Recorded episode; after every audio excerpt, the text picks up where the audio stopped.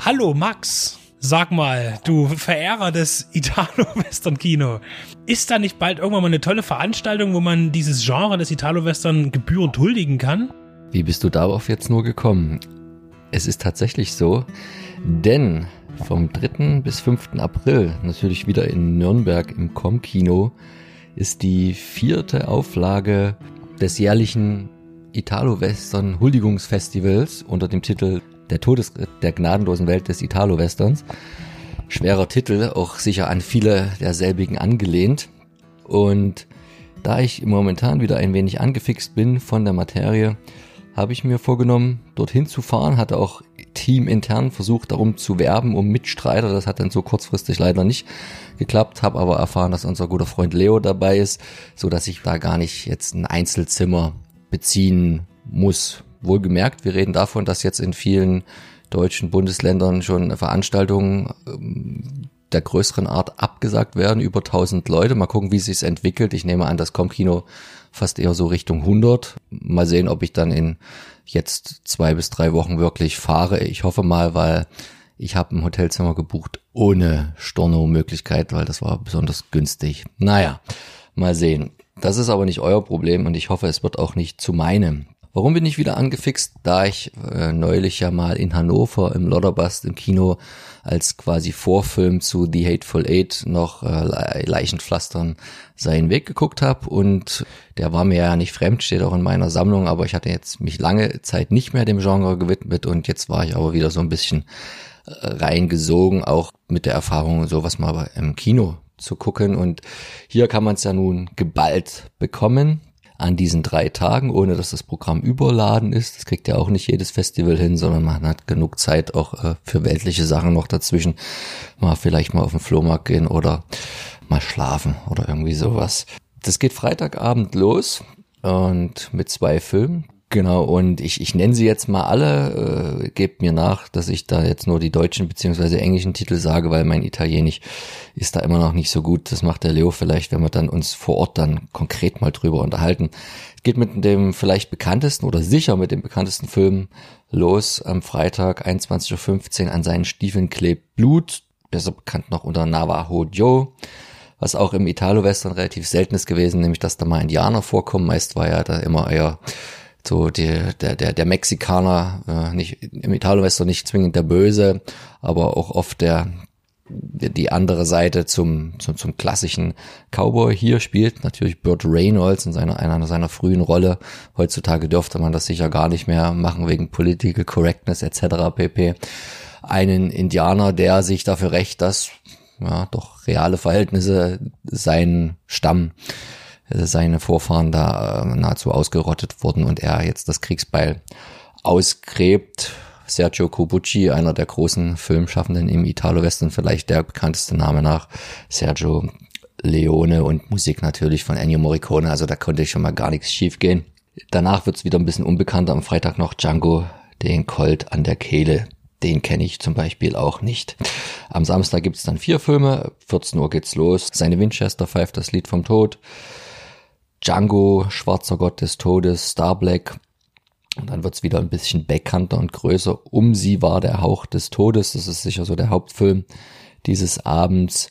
Und der, den ich dann wiederum auch kenne und der auch in meiner Sammlung steht äh, als Abschlussfilm, ist der Manaya, das Beil des Todes, ein ganz später von 77, der ein bisschen das Problem hatte, dass er ganz kurz nach Keoma kam und deswegen auch so von der von der inhaltlichen, gedanklichen Tiefe nie so an den heranreichte, auch wenn er wahrscheinlich in Brutalität übertraf und den Unterhaltungsfaktor nichts nachstand. Und der Sonntag schließt dann etwas leichter mit Whisky, Plattfüße und harte Fäuste. Das klingt schon ziemlich dämlich, ist es glaube ich auch.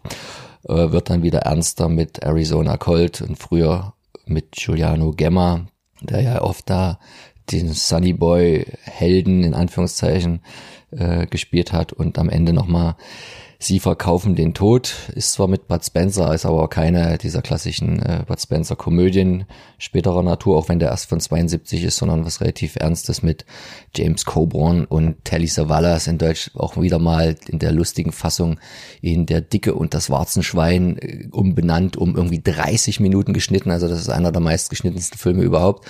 Den hat man dann für diese Fernsehfassung mit der lustigen Synchro auf 80 Minuten runtergekürzt von von über 110 oder so. Also das ist ganz spannend.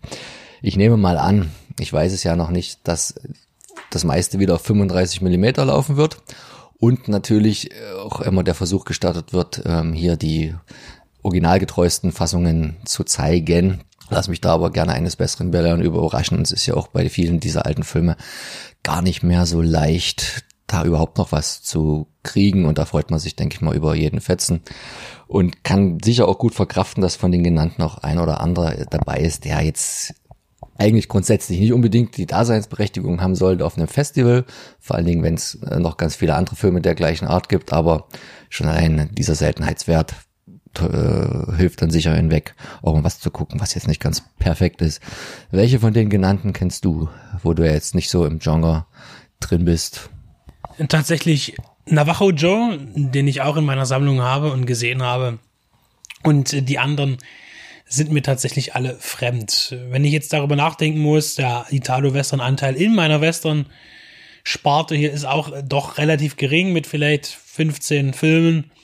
Dann auch eher die, die, die tatsächlich eher bekannter sind und aber auch der, der mich, finde ich, immer noch mit, auch wenn er etwas kleiner ist, mit am meisten mir gibt. Das ist tatsächlich äh, heute ich, morgen du, auch wieder mit Bud Spencer äh, noch vor seiner großen, äh, ja, eher komödiantisch geprägten Karriere oder zumindest in der deutschen Synchronisation komödiantisch geprägten Karriere. Ja, jetzt hast du gesagt, wann es auch stattfindet, äh, das Kino. Ähm, können wir dazu was sagen? Was ist das für ein, ein ist das auch eine, eine kleine Perle? Äh, ein, ein kleines Programmkino oder wo halten wir uns da auf? Also wenn man das äh, Programm an guckt, dann würde ich die Frage mit Ja beantworten, ohne dass ich mich jetzt näher damit beschäftigt habe. Auch bei meinen bisherigen Nürnberg-Ausflügen noch nie im Com-Kino gewesen bin.